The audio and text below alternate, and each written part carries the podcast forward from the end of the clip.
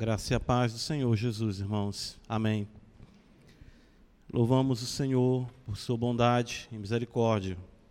Chegamos aqui, mais uma semana. Deus, em sua infinita graça, nos concedeu o privilégio de vivermos para Ele.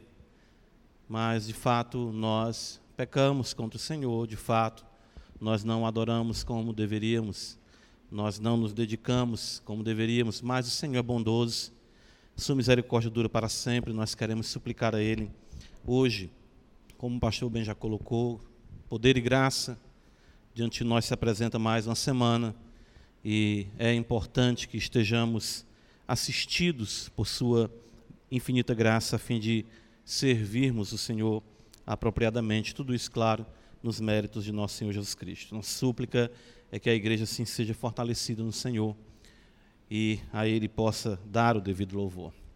Amém. Quero convidá-los a abrirem comigo suas Bíblias no Evangelho de Mateus, capítulo 13. Nós vamos dar continuidade à nossa série de sermões uh, nas parábolas do reino. Nós vamos ler Mateus 13, do verso 1 ao verso 7. E, em seguida, nós iremos ler o verso de número 22.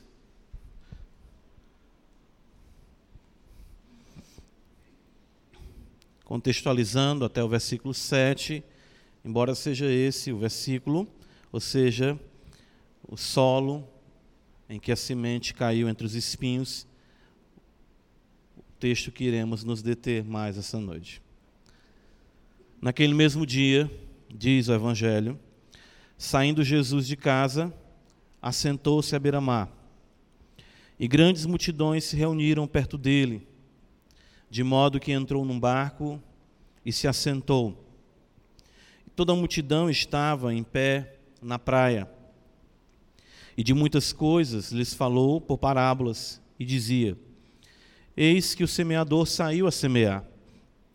E ao semear, uma parte caiu à beira do caminho, e vindo as aves, a comeram. Outra parte caiu em solo rochoso, onde a terra era pouca, e logo nasceu visto não ser profunda a terra. Saindo, porém, o sol a queimou, e porque não tinha raiz, secou-se. Outra caiu entre os espinhos, e os espinhos cresceram e a sufocaram. Verso 22. O que foi semeado entre os espinhos é o que ouve a palavra, porém, os cuidados do mundo e a fascinação das riquezas sufocam a palavra e fica infrutífera. Amém. Vamos orar ao Senhor. Deus e Pai, nós queremos, em nome de Jesus, suplicar o teu imenso favor. Tu és bom, a tua misericórdia dura para sempre. Nós, Senhor, invocamos a Ti. Não há outro Deus além de Ti. Tu fez os céus e a terra. Todas as coisas, Senhor, dependem de Ti, de fato. Em Ti nós vivemos, nos movemos e existimos. Todos os homens dependem de ti, tu a quem é todos dá a vida, a respiração e tudo mais. Se tu cortas, Senhor, a subsistência, todos voltam ao pó. De fato, tu envias o teu espírito e é renovada assim a face de toda a terra. As nossas vidas estão em ti. Nós queremos te agradecer por isso e, acima de tudo, por Jesus Cristo teu amado Filho, nosso glorioso Redentor, o magnífico Filho de Deus, que entre nós viveu e assim cumpriu a tua vontade, ó Deus bendito, tomando sobre si o pecado do teu povo, para que o teu povo pudesse te exaltar com propriedade, dar a ti o louvor que te é devido. E aqui nós estamos, a tua igreja, já se passaram mais de dois milênios, e nós cremos, ó Senhor, que a obra que tu começou há de completá-la. Almejamos a manifestação do Filho do Homem, vindo com as nuvens do céu com poder e grande glória. Tanto a igreja que contigo já está, como nós que ainda aqui estamos neste mundo de trevas, queremos suplicar o teu favor, a fim de que o poder do teu Espírito nos ajude a não cedermos às pressões deste mundo, a não sermos assaltados pelo príncipe deste mundo e que a nossa carne, Senhor, de fato, não venha de maneira nenhuma ter prerrogativa em nosso coração, mas seja ele totalmente teu. Nosso desejo cada vez é esse, de que tu possas ser glorificado em nossas vidas, em todas as áreas, em todas as esferas. Ajuda-nos, por isso nos reunimos aqui, para te dar o louvor que é devido e suplicar o teu favor, o teu perdão. Nessa noite, tu és poderoso para abrir os corações dos que ainda não te conhecem, para arrebanhar mais ainda os teus eleitos e completar o número dos que te pertencem. E aí sim nós iremos nos regozijar com a concretização desta obra de redenção. Abençoa a tua igreja, nos ajuda. Nós cremos no poder do Espírito Santo e por isso, Pai, nós te oramos em nome de Jesus, o nosso Senhor, o teu amado Filho, nosso Salvador. Amém. Meus irmãos, nossa relação com o reino de Deus, nós temos aqui asseverado isso, se dá impreterivelmente pela palavra do reino o versículo 19 do capítulo 13 do Evangelho, o próprio Senhor Jesus, interpretando a parábola, diz que a todos os que ouvem a palavra do reino. A palavra do reino é o Evangelho, o Evangelho é o poder de Deus. E de fato, essa palavra do reino ela é implantada no coração daqueles que pertencem ao reino de forma eficaz e permanente. Isso é muito importante a fim de que nós consideremos a grandeza e o poder da palavra. Ou seja, nós jamais atribuiremos qualquer revés, qualquer insucesso à palavra em si mesma. A palavra, ela é perfeita. Palavra do Senhor, ela é poderosa. Porém, o solo onde a mesma cai é de natureza enganosa e corrupta. O profeta Jeremias, no capítulo 17, verso 9, diz que enganoso é o coração do homem e desesperadamente corrupto mais do que todas as coisas. Quem o conhecerá? De fato, a parábola do semeador, ela nos apresenta as reações à palavra do reino. E, de forma simplificada, podemos dizer que nós temos basicamente duas reações: quem aceita e quem não aceita a palavra do reino, quem de fato recebe a palavra, frutifica, e quem de fato recebe, porém não a compreende, como diz o Senhor Jesus, e assim não frutifica. Mas assim como existem variações quanto à abundância da frutificação, quanto à palavra do reino, Jesus vai dizer isso no versículo número 8, que a semente que cai em boa terra, ela produz fruto a 100, a 60 e a 30 por um, ou seja, nós temos variações, graus em que essa palavra frutifica na vida daqueles que pertencem a Deus, nós também temos variações na rejeição da palavra do reino. E são reações muito sutis, uh, terrivelmente enganadoras. Né? Alguns reagem de forma mais aberta mas ainda trazem consigo uma certa afinidade, ou, vamos dizer, uma certa reverência pela palavra do reino. Né? A, semente que cai à beira do caminho, ainda que alguns escutem a palavra, eles agem de forma diferente, mas ouvem a palavra, dão certa atenção, mas com o passar do tempo, a mesma não tem tanta importância na vida dos mesmos. Outros, como nós vimos na semana passada, ah, reagem de forma hipócrita, ou seja, ah, tem uma fé de certo modo exuberante à primeira vista, mas com o passar do tempo, diz o Evangelho, que por conta da perseguição e da angústia que são ah, ah ocasionadas por causa da palavra, essas pessoas se escandalizam e abandonam, apostatam da fé, deixando o Evangelho de nosso Senhor Jesus Cristo. E, por fim, né? Dentre essas reações, uh, essas variações de reações negativas à palavra do reino, nós temos outros que tentam conciliar dois amores no meio, ou seja, no mesmo coração. Uh, esses são os que estão divididos. É exatamente o que o versículo 7 o versículo 22 do Evangelho de Mateus, no capítulo 13, nos apresentam. Uh, eles chegam mesmo a ouvir a palavra, eles recebem a palavra, todos que ouvem a palavra recebem a palavra, e, e, e de certo modo eles chegam até a frutificar. Lucas, nós vamos ver aqui no decorrer da exposição, diz que o fruto que eles dão não amadurece, mas eles chegam a frutificar, mas nunca, nunca alcançam a verdadeira plenitude da fé em Cristo que caracteriza aqueles que pertencem ao reino de Deus. Então, existem pessoas que ouvem a palavra e vão bem mais além do que aqueles que tiveram a semelhança da semente que caiu à beira do caminho ou uh, em solo rochoso. A, a semente que cai em solo que está cheio de espinhos é um solo fértil. Diga-se de passagem que os espinheiros já estão ali muito bem arraigados. Então, este é um solo fértil. Este é um solo que já tem o hábito de produzir, de, de, de gerar, de explodir a vida. Porém, ainda que a semente caia ali e seja acolhida por determinado tempo, um dos evangelistas vai dizer: o decorrer dos dias, a mesma não vinga, não prevalece naquele coração. Nosso objetivo, então, hoje é observarmos esse solo dividido, claro, rogando a Deus que, desde já, o nosso coração seja totalmente dele. É importante isso. Nós estamos considerando, primeiramente, como o Senhor Jesus assim apresenta, esses aspectos negativos, para que depois, por fim, possamos assim ver a semente que cai em boa terra e procurarmos entender o que tornou essa terra boa. É isso que nós iremos observar, se Deus nos conceder, na semana seguinte. Mas vejamos então a natureza do solo. Ah, é, em que os espinhos crescem aqui. Versículo de número 7 diz a palavra: outra caiu entre os espinhos. Uh, outro evangelista diz no meio dos espinhos. Ou seja, esses espinhos uh, já estavam lá. É, já tinham, como nós falamos, suas raízes, né?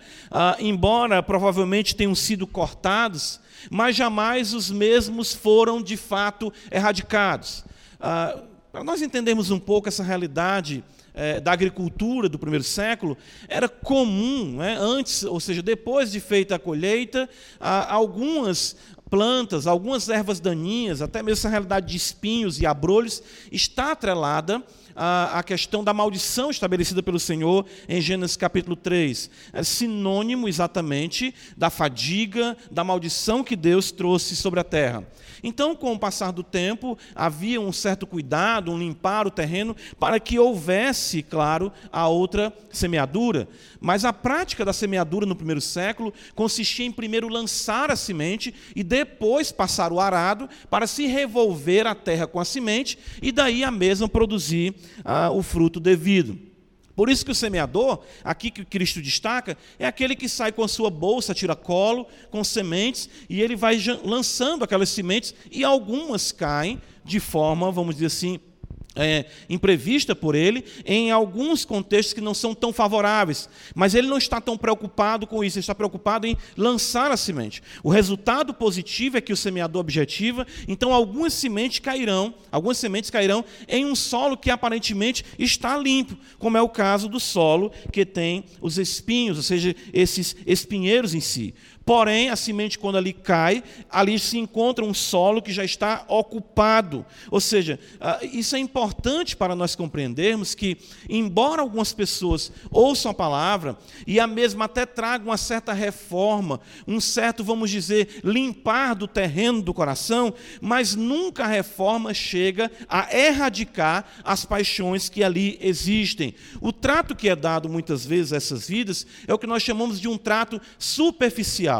É importante nós compreendermos isso porque o evangelho, ele traz benefícios não somente salvadores na vida de uma pessoa. O evangelho reforma alguém de, a, a, na sua ética, na sua conduta, nos seus valores. Diga-se de passagem, as próprias nações que são privilegiadas por terem tido seus fundadores cristãos protestantes. Mas com o passar do tempo, as nações ignoraram o evangelho, mas as raízes ali lançadas, ou seja, os valores, continuam beneficiando aquela nação e aquele povo, porém, de forma nenhuma com uma afinidade real com o mesmo. O Senhor mesmo, mais um pouco à frente, veja no capítulo 15, ele vai dizer assim para nós: afirma que toda sorte de maus desígnios vem do coração. Ou seja, nós temos o pecado em raiz, embora nem sempre o mesmo se manifeste em fruto. É isso que se dá com a realidade desses espinheiros. Eles estão ali não visíveis, porque se o semeador tivesse visto um, um, um ramo, ou seja, uma quantidade de espinheiros, ele não iria jogar aquelas sementes ali. Mas ele está olhando de forma superficial, ele lança a semente, mas ali de forma latente, as raízes estão bem fincadas e de fato ainda não manifestando o fruto, que nesse contexto são apenas espinhos. Mateus 15, verso 19, o Senhor diz: Porque do coração procedem maus desígnios. E ele fala homicídios, adultérios, prostituição, furtos, falsos testemunhas e blasfêmias. Ou seja, algumas paixões, elas podem até ser, entre aspas, domesticadas. Entenda isso. Né? Ah, algumas paixões podem ser domesticadas por um tempo, mas se a palavra não tiver de fato sido implantada no coração, as mesmas, ou seja, as paixões, prevalecerão. É por isso que Davi vai dizer, ali no Salmo 119: Guardo a tua palavra no meu coração para não pecar contra ti. Então percebam, ah, nós temos que nos examinar, conforme diz Paulo 2 Coríntios 13, versículo 5, para que não venhamos apenas ter uma reforma do Evangelho em nossas vidas, um arrancar dos espinhos, daquilo que tão aparentemente é feio, nós nos acostumarmos com o evangeliquez, com a vida de rotina na igreja, mas não termos os nossos corações realmente tomados pelo Evangelho. No momento certo, na hora certa, esses espinhos irão prevalecer e irão manifestar o que de fato ali está arraigado. É isso que o Senhor mostra no versículo número 7 ainda. Ele diz: Outra caiu entre os espinhos, e os espinhos cresceram. Veja que a ênfase é dada, primeiramente, ao crescimento dos espinhos. O texto diz que eles cresceram, ou seja, e, com o tempo, claro, sufocaram a palavra. A, a, a rapidez do crescimento dos espinheiros era algo muito preocupante para qualquer agricultor. E daí você já observa um fato bem interessante. As paixões que estão na sua vida antes do Evangelho, e o mesmo, ou seja, o Evangelho não alcançando o âmago do seu coração, ele se encontra em desvantagem, porque já existem paixões arraigadas, trabalhadas, muito bem elaboradas no seu coração, que largarão nesse contexto de crescimento. Então, com as primeiras chuvas, com, com as primeiras, ah, os primeiros momentos favoráveis para o campo, o que primeiro crescerá será de fato, ah, serão de fato as paixões que ali dominarão o coração. A tomada do coração, assim, se torna implacável ante o crescimento paulatino do reino.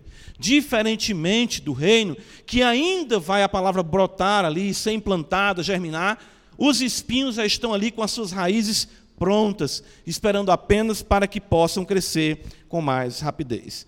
Spurgeon comentando essa parte da parábola, ele diz que o mal reivindica o monopólio da nossa natureza. Então, de forma nenhuma, o espinheiro ele terá uma atitude acanhada ou constrangida ou envergonhada de crescer. O mesmo irromperá num crescimento de forma espetacular, trazendo assim grande prejuízo à palavra que ali é, vamos dizer, semeada. Mas vamos fazer o seguinte: vamos interpretar essa metáfora dos espinhos. Eu creio que aqui está a riqueza também e a compreensão do que eles são metaforicamente. Veja que no capítulo 13, versículo 22, o Senhor Jesus fala que o que foi semeado entre os espinhos é o que ouve a palavra, porém ele destaca os cuidados do mundo e na sequência ele fala ainda da fascinação das riquezas. Marcos, no capítulo 4, vai destacar as demais ambições, e Lucas, no capítulo 8, ainda vai acrescentar os deleites da vida. Vejamos então, os cuidados do mundo. No que consiste esses cuidados? A palavra utilizada por Mateus aqui destaca a presente era. Ou seja, os cuidados desse mundo são os cuidados dessa presente era, os cuidados ah, ah dessa nossa época, ou seja, desse mundo passageiro. O coração, então, que recebe aparentemente a palavra, como é o contexto aqui do solo com os espinhos, ele só cogita, ele só busca e ele só constrói para a realidade dessa vida. Isso é muito importante. Isso nos ajuda a compreendermos em que pé se encontra a profissão de fé que nós fazemos ou daqueles que afirmam já terem abraçado o Evangelho. Colossenses capítulo 3, o apóstolo Paulo vai dizer assim para nós, né? destacando essa realidade. Nós temos que elevar as nossas mentes para a realidade celestial. E um coração que não está tomado pelos espinhos, que não só busca as coisas da presente era, ele irá agir da seguinte forma. Abre comigo em Colossenses capítulo 3. Diz assim: Portanto, se fostes ressuscitados juntamente com Cristo, buscai as coisas que são lá do alto, onde Cristo vive, assentado à direita de Deus. Pensai nas coisas lá do alto, não nas que são aqui da terra, porque morrestes, e a vossa vida está oculta juntamente com Cristo em Deus. Quando Cristo, que é a vossa vida, se manifestar, então vós também sereis manifestados com Ele em glória.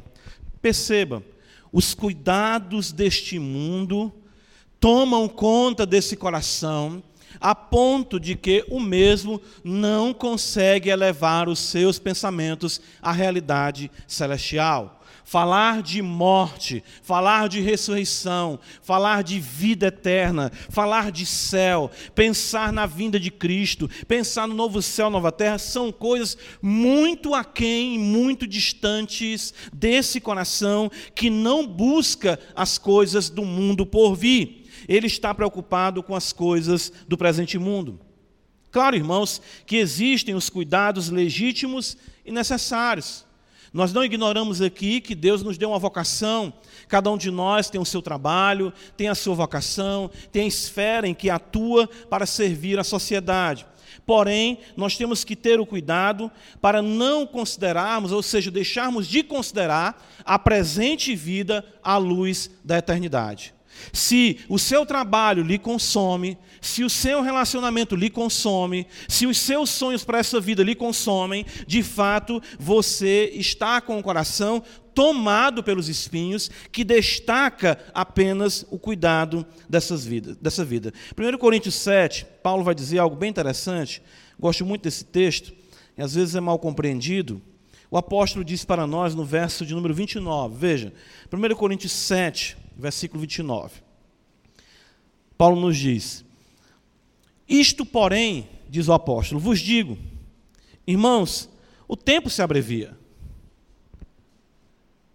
O que resta é que não só os casados sejam como se não fossem, mas também os que choram como se não chorassem, e os que se alegram, como se não se alegrassem, e os que compram, como se nada possuíssem, e os que se utilizam do mundo, como se dele não usassem, porque a aparência desse mundo passa.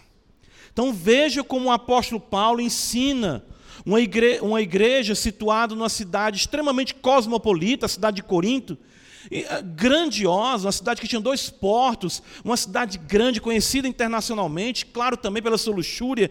A, a igreja tem uma perspectiva da eternidade. Embora coisas que são legítimas, o casamento, o chorar, o se alegrar, tudo isso que nós podemos experimentar deste lado de cada eternidade, não devem ter prerrogativa nem prioridades em nosso coração. Ou seja, todas essas coisas estão fadadas a passar. O apóstolo Paulo diz que tudo isso irá realmente passar, porque ele diz: a aparência deste mundo passa. Percebam aqui, irmãos, é, é, é bem complicado ah, nós observarmos aqueles que conseguem, não é? Uh, isso é uma tática, é uma estratégia de muitas igrejas de apresentar a prosperidade como uma realidade que vai aferir a bênção de Deus na minha vida.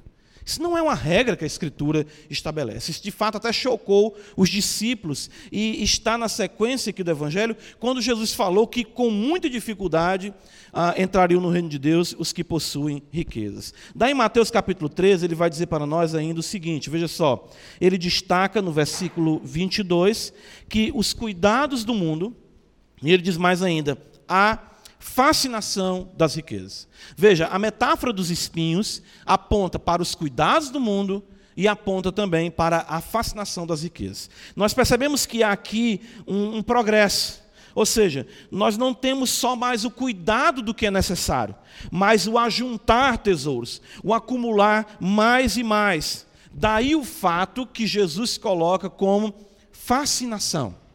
Ou seja, quanto mais você tem, mais você quer, porque de fato você não está possuindo, você está sendo possuído. Não existe uma relação com a riqueza que a mesma esteja sob o seu domínio. Pelo contrário, a não ser que você esteja sob o domínio de Cristo, e aí sim essa riqueza poderá ser útil para a glória de Deus. Porém, sem o poder do Espírito, sem a palavra centralizada no coração, a relação com a riqueza será que a mesma lhe dominará, a mesma será realmente como um Deus. Mateus capítulo 6, o Senhor Jesus já advertira ali os discípulos do Sermão do Monte.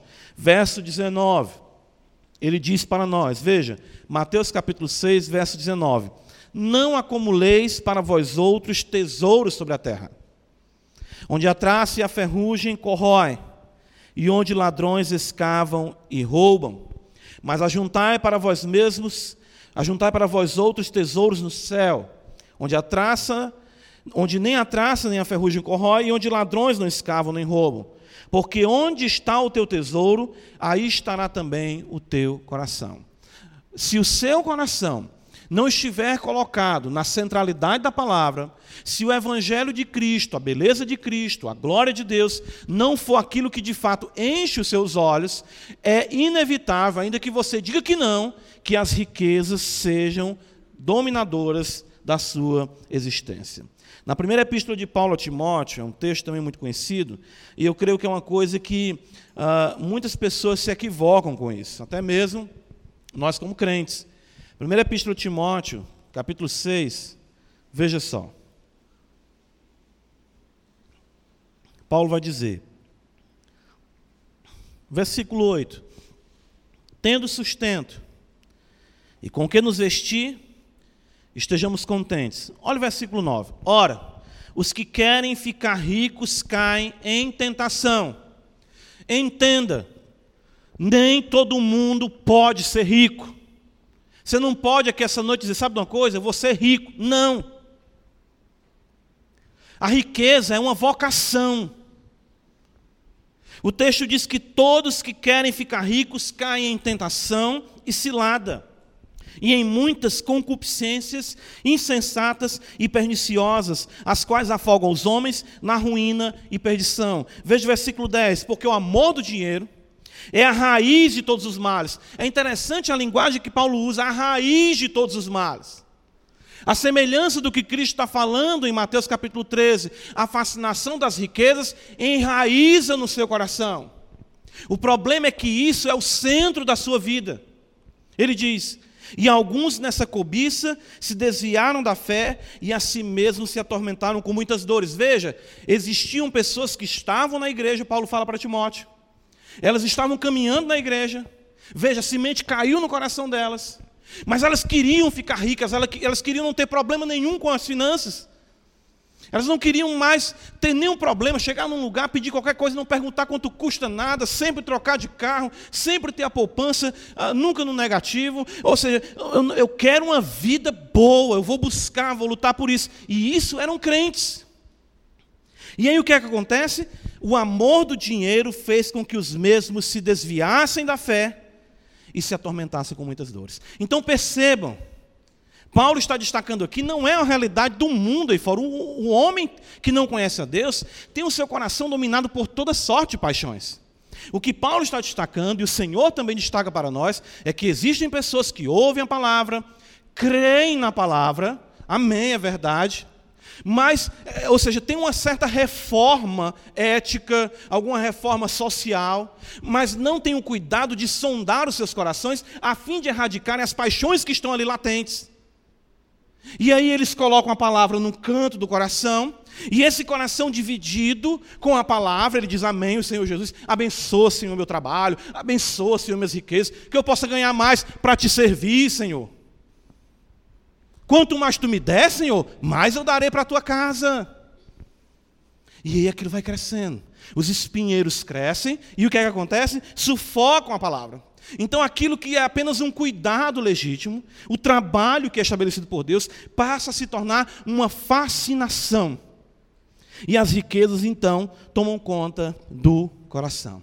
Então, irmãos, percebam, eu gosto muito é, de nós analisarmos, de fato, e sermos é, analisados pelo texto bíblico, porque nós observamos e temos muita facilidade de darmos, ou até mesmo considerarmos o status de cristão algo né, definido quando ainda o amor pelo Evangelho e a plenitude do mesmo em nossos corações não é um fato verificável, até mesmo para nós. Ah, veja comigo em Marcos, capítulo 4, ah, para que você. Ah, capítulo 4, verso número 18. Marcos relatando também, essa parábola do semeador, ela é relatada pelos três evangelistas, Mateus, Marcos e Lucas. E Marcos nos acrescenta um fato muito importante aqui. Veja, ele diz para nós, versículo 18: Os outros, os semeados entre os espinhos, são os que ouvem a palavra. Mas os cuidados do mundo, a fascinação riqueza, da riqueza, veja, ele acrescenta, e as demais ambições concorrendo. A fascinação, ou, ou perdão, as demais ambições concorrendo. Ou seja, nós temos aqui os desejos e as paixões. A palavra utilizada por Marcos no original é a palavra que, de onde nós temos a, a, a concupiscência. Ambição aqui é a mesma palavra no original que vai trabalhar também com concupiscência, paixão. Certo? Isso é muito interessante. Marcos vai destacar aqui o Senhor, né? Marcos registra que essas paixões, ele já aqui ele dá nome a elas, né? Ele mostra exatamente o seu viés vamos dizer assim, carnal. E é interessante que Marcos diz concorrendo. Existe uma paixão que cada vez mais está querendo dominar a centralidade da sua vida. E isso nos ensina que a palavra e as paixões jamais se aliarão, pois elas são opostas entre si. Primeira epístola de João, capítulo 2, uh, João utiliza também a mesma palavra que Marcos utiliza uh, no texto original. Veja só. 1 João capítulo 2.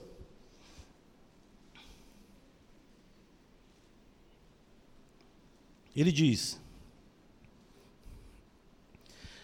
versículo 15: Não ameis o mundo, nem as coisas que há no mundo. Se alguém amar o mundo, o amor do Pai não está nele. Porque tudo que há no mundo, veja, a concupiscência da carne, a concupiscência dos olhos, a soberba da vida, não procede do Pai, mas procede do mundo. Ora, o mundo passa, veja o versículo 17, bem como a sua concupiscência, ou seja, a sua ambição. Marcos ali destaca isso. As demais ambições são um veneno para a palavra que é recebida no coração. E o texto vai dizer para nós que o amor do Pai e o amor do mundo não podem ser conciliados no mesmo coração. E para nós, no Evangelho, pelo Senhor Jesus Cristo, é, é apresentado com um termo que Marcos destaca: concorrendo com a palavra.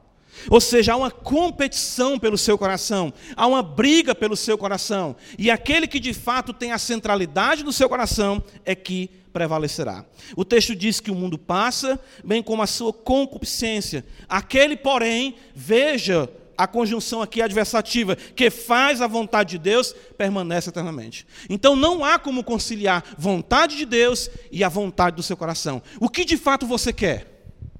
Você tem que perguntar isso para você. Qual é a sua ambição? Qual é a sua grande ambição? Eu tenho um livro, né, que até o, o, pela leitura fiel daquele autor Dave Harvey, que escreveu aquele uh, um livro bem conhecido quando pecadores dizem sim. E o nome do livro é Resgatando a Ambição. O problema não é que você tem uma ambição, é que a sua ambição é muito pouca. A sua ambição é ser rico. A sua ambição é ter nome, é ter fama, é ter conforto, é dar tudo de bom para os seus filhos. Quando a ambição na vida do cristão deve consistir em fazer a vontade de Deus. quando Jesus está com a mulher samaritana, no Evangelho de João capítulo 4, e ele para no poço de Jacó e trava aquele diálogo com ela. Os discípulos vão até a cidade procurar alimento. Quando eles voltam e encontram a mulher conversando, o Senhor conversando com a mulher, e eles ficam surpresos com aquilo, e o Evangelho diz algo bem interessante, que ah, eles insistem com o Senhor para comer. Mestre, come. E ele diz, uma comida eu tenho para comer que vós não a conheceis. Há um apetite, há uma fome, há um anelo, há um anseio na vida daquele que é de fato alcançado pela palavra de Deus, que aquele que não é, não tem. É por isso que em Mateus capítulo 5 o Senhor vai dizer: Bem-aventurados que têm fome e sede de justiça, há um apetite, há um anelo, há uma ambição de se fazer a vontade de Deus, de conhecer o Senhor, de seguir o que o profeta Oséias diz: conheçamos e prossigamos em conhecer o Senhor. Isso é distintamente cristão.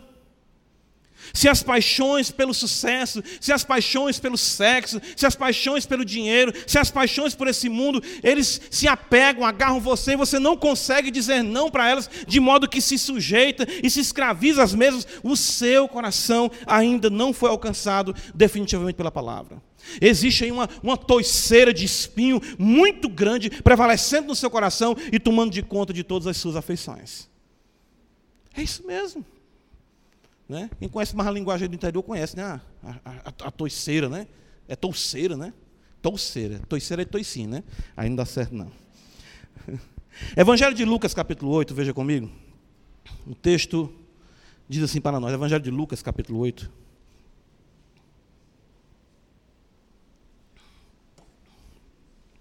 Veja, Lucas acrescenta outro outro ponto aqui nesses espinhos. Esses, esses espinhos são multiformes, né? Cuidados do mundo, fascinação das riquezas, as demais ambições, Marcos e Lucas diz assim. Lucas capítulo 8, versículo de número 14. Veja, aqui caiu entre os espinhos são os que ouviram, veja só, e no decorrer dos dias foram sufocados com os cuidados, riquezas, e ele fala agora o quê? Deleites da vida. Irmãos, é, é, é, é muito belo aqui como o Espírito Santo conduz Lucas a registrar essa expressão deleites da vida. Certo? Se fosse traduzir aqui ao pé da letra, né, Lucas usa duas palavras que são bem conhecidas para nós, mesmo no grego. Ele fala, basicamente, essas pessoas são tomadas pelo hedonismo biológico. É isso que ele fala. Ele destaca ali, né? Ele usa duas palavras, redon, bios. O que acontece é que essa pessoa, ela vive na busca de prazer. Veja, ela quer, ela começa cuidando das coisas deste mundo, ela começa querendo mais riquezas, ela começa a ambicionar mais coisas, e tudo isso faz com que ela seja viciada nas sensações.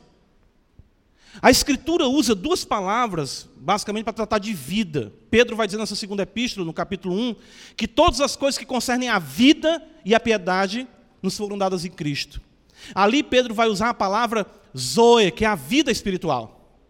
Cristo concede toda a satisfação para a vida espiritual e a piedade. É muito belo isso. Isso não quer dizer que ele não cuide do nosso corpo, mas não é essa a prerrogativa do Evangelho. A prerrogativa do Evangelho é levantar os nossos queixos para que venhamos a contemplar, anelar e ter fome pelas coisas espirituais. Mas aqueles que, de fato, dizem que ouvem a palavra, eles estão preocupados unicamente com o bios, com a vida, com a vida animal com os prazeres, comer bem, beber bem, a, a morar bem, a dirigir bem, tudo tem que ser conforto, de modo que o menor desconforto para a nossa geração já é sinônimo de um Deus nos acuda. Qualquer coisa que nos incomode, qualquer coisa que seja mais difícil, Vamos pensar aqui na, na, na, diferença de uma direção hidráulica para uma, uma direção mecânica. Já é uma coisa. É difícil demais. O bracinho fica bem grossinho, dirigindo com a direção que não é hidráulica, ou que hoje já tem outras aí, né? Enfim, elétrica, etc. Mas a busca pelos deleites da vida, pelo conforto, pelo, pelo conforto que há para o corpo, é algo que se torna o foco dessa pessoa. Isso não quer dizer, nós de maneira nenhuma estamos destacando isso, livro, é, é, que você não possa ter nenhum conforto. Nós estamos aqui com, com as centrais ligadas, com iluminação, com a voz amplificada, mas até nisso nós temos que ter o cuidado, a ponto de pensar assim: eu só vou para uma igreja que for climatizada, eu só vou para uma igreja em que eu sinta conforto em todas as esferas, porque eu preciso ter deleite, eu preciso que nada me traga nenhum pesar. Essa pessoa ela não se empenha na satisfação da vida espiritual, pois a mesma ela não tem. Os deleites da vida que ela procura são somente os deleites dessa vida. Ela nunca sabe o que é o gozo do Espírito Santo, ela nunca sabe o que é alegria, ela nunca chora por ouvir a pregação, ela nunca se alegra em oração, ela nunca se deleita na leitura da Bíblia. Chame ele para orar que ele corre, mas chame ele para um churrasco que ele vai com tudo seja, não estou dizendo nada contra o churrasco, gosto muito, não tenho problema quanto a isso. Mas nós observamos que a busca por isso e a reinterpretação de uma vida abençoada conforme apenas esses deleites. Tiago capítulo 4 uh, ah, vai usar a mesma palavra que Lucas aqui, uh, quando ele fala do prazer, né? Uh, dos deleites dessa vida. Tiago vai traduzir, de fato, o tradutor vai, vai trabalhar com Tiago capítulo 4, traduzindo a mesma da seguinte forma: ali nós temos deleites.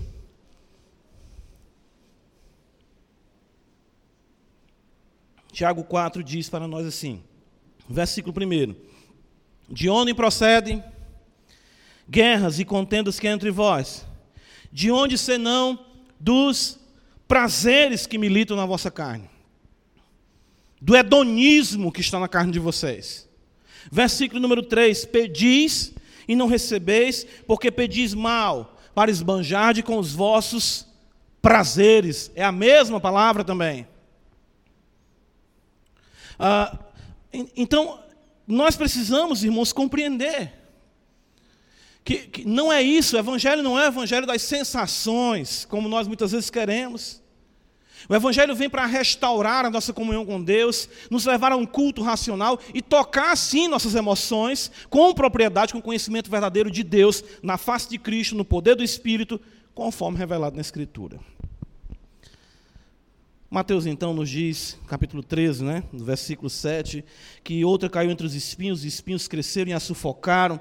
No verso 22 ele diz para nós que os cuidados do mundo e a fascinação das riquezas sufocam a palavra. Os espinhos sufocam a palavra. Não há negociação, não existem condições de paz. Os prazeres não têm pena do evangelho no seu coração. Se você exatamente tiver pena dos prazeres, oh, mas é só uma coisa que eu gosto, é só uma bobagemzinha, é, é o meu vício santo. É o meu vício. Todo mundo tem um vício, eu tenho o meu também. É o meu vício santo. Esse prazer, ele não vai ter pena da palavra. Na hora em que esse prazer se impor de forma maior e a palavra estiver no seu coração, entre um ou outro, o prazer irá sufocar a palavra. Nós ignoramos o poder do pecado quanto a isso. Nós ignoramos. Às vezes em que eu cedi mais para o pecado, eu vi o quanto ele, de fato, quer dominar toda a nossa existência. Se você dá a mão para o pecado, ele já lhe agarra a munheca. Não adianta, nós precisamos compreender que existem duas realidades aqui que demandam o coração. Se os espinhos sufocam a palavra, a palavra também não negocia. Ou seja, é imprescindível da fé cristã a exclusividade Êxodo capítulo 20, versículo 3 está escrito: Não terás outros deuses diante de mim. Está escrito isso. O Evangelho diz a mesma coisa para nós. Veja, tudo ou nada. Ou você tem a Cristo ou você não tem. Elias disse: Escolhei a quem servais. Se o Senhor é Deus, serviu. Se Baal é Deus, serviu. Porque vós cocheais entre dois pensamentos. A paixão, ela não argumenta com a palavra. Por que você quer fazer a palavra argumentar com a paixão? Ela sufoca a palavra. Ela pega a palavra, ela sufoca. Eu não quero, não quero que ela cresça aqui porque ela vai me atrapalhar. Essa palavra aqui vai, vai extrair nutrientes que são importantes para a minha paixão, são importantes para a minha paixão. E ela vai me criticar, vai me censurar, eu não quero isso de forma nenhuma. Então percebam, essa relação é uma relação fatal. Não existe como você conciliar no seu coração a realidade do mundo e a realidade do Evangelho. As pessoas até brincam com isso. Ah, o crente Raimundo, desculpa aí os irmãos Raimundos, né? Ah, um pé na igreja, outro no mundo. Isso é antigo, né? Mas é isso mesmo. Chega um momento em que você vai perceber, o preço vai ser muito caro. Qual é o fruto então? Abre Lucas capítulo 8, veja. Lucas 8. Veja como é interessante. Tanto Mateus como Marcos dizem que a semente fica infrutífera. Lucas 8,14 vai trazer uma informação interessante para nós. Ele diz: A que caiu entre os espinhos são os que ouviram e no decorrer dos dias foram sufocados com os cuidados, ah, com os cuidados, riquezas deleites da vida. Os seus frutos não chegam, não chegam a amadurecer. O que está acontecendo? Uma contradição? Não, jamais. A leitura da Bíblia do cristão jamais contrapõe um texto a outro. Né? Ah, o que nós observamos aqui é que Lucas destaca uma espécie de fruto que não alcança o amadurecimento. Tanto que a palavra também utilizada por Lucas aqui usa essa ideia de alvo, de fim. Ela não alcança o alvo, que é exatamente amadurecer e ser útil para o consumo. Esse fruto que essa palavra, que esse coração produz, uma vez que recebe essa semente, se torna impróprio para o consumo. Daí Mateus e Marcos destacarem o caráter infrutífero. É interessante isso, por quê? Porque eu coloquei até aqui pra, ah, no meu esboço, né? Foi na trave, sabe? Aquela bola que bate na trave, corre em cima da linha, bate na outra trave e sai. Você faz, uh! É esse tipo de cristão, entre aspas, que é a semente que cai entre os espinhos. É na trave. Na trave. Ele recebe, a semente germina, a semente frutifica, mas não amadurece. A palavra sufoca. Daí, você pode perceber uh, que a pessoa pode estar tão perto, mas de fato está tão longe. Eu já alguns domingos vinham citando aqui o Peregrino, vi até alguns irmãos postando a questão do Peregrino. É muito importante ler o livro Peregrino, muito bom. Eu gosto do final do peregrino que mostra para nós o seguinte, né? Uh, cristão chega na cidade celestial. Eu não lembro aqui o nome, depois você pode me corrigir se eu estiver equivocado, mas não sei se é o Van Confiança, se é o Presunçoso. Ele chega também. E quando ele chega na porta da cidade celestial, na alegoria de John Bunyan, ele exatamente é indagado onde está o certificado para ele entrar na cidade celestial. Todo cristão recebe o certificado na alegoria de João Banha para ter acesso à cidade pelas portas. E ele diz: não tem um certificado nenhum. E ele vai lá dentro e fala com o rei da cidade, que é o Senhor Jesus, e ele diz: Olha, tem alguém lá no portão que está sem certificado. Aí o rei diz: Ataio de pé, pés e mãos, ataio, e lançai ele na fornalha de fogo ardente. Aí então os seres angelicais descem da, da muralha celestial, atam aquele indivíduo, seus pés e as suas mãos, e os lançam ali, se abre uma porta e ele é lançado exatamente na perdição. E eu gosto demais da conclusão de John Bunyan, ele diz, e vi no meu sonho, que também existe, bem perto da porta para o céu, uma porta para o inferno. Eu nunca esqueci isso. Então você está aqui no ambiente adequado. Você está ouvindo a palavra adequada nós ouvimos a palavra de Deus pregada, cantamos cânticos adequados, adoramos o Senhor. Mas o que é que pode, de repente, se abrir sob os seus pés? É isso que nós temos que considerar. Podemos estar bem perto, podemos até conciliar por algum tempo. Cuidados, fascinação, deleites, ambições. chegamos até mesmo a santificá-los. Porém, as pressões internas, veja, de um coração não regenerado, cobrarão a exclusividade. Não tem como. Se a semente à beira do caminho e a semente que caiu em solo rochoso teve o seu caráter manifestado por pressões externas, a semente que cai entre os espinhos, ela vai exatamente ter o seu caráter manifestado pelas pressões internas, das paixões, das concupiscências, das ambições que regem o seu coração. Ele não permitirá que a palavra vá além daquilo que agrada o seu corpo. Se você não consegue renunciar ao prazer que vem para o seu corpo, o prazer do conforto, o prazer do deleite à luz da palavra, quem rege a sua vida não é o evangelho, mas sim as paixões que ainda estão bem enraizadas aqui, de forma metafórica, como coloca a parábola, ah, pelos espinheiros, pelos espinhos. Irmãos, quero concluir dizendo, com, de fato, afirmando aquilo que foi no início da nossa fala. A palavra de Deus não falha. Aqui não está em, em pauta uma falha da palavra. Nós falamos isso logo no começo, um revés no Evangelho. Não.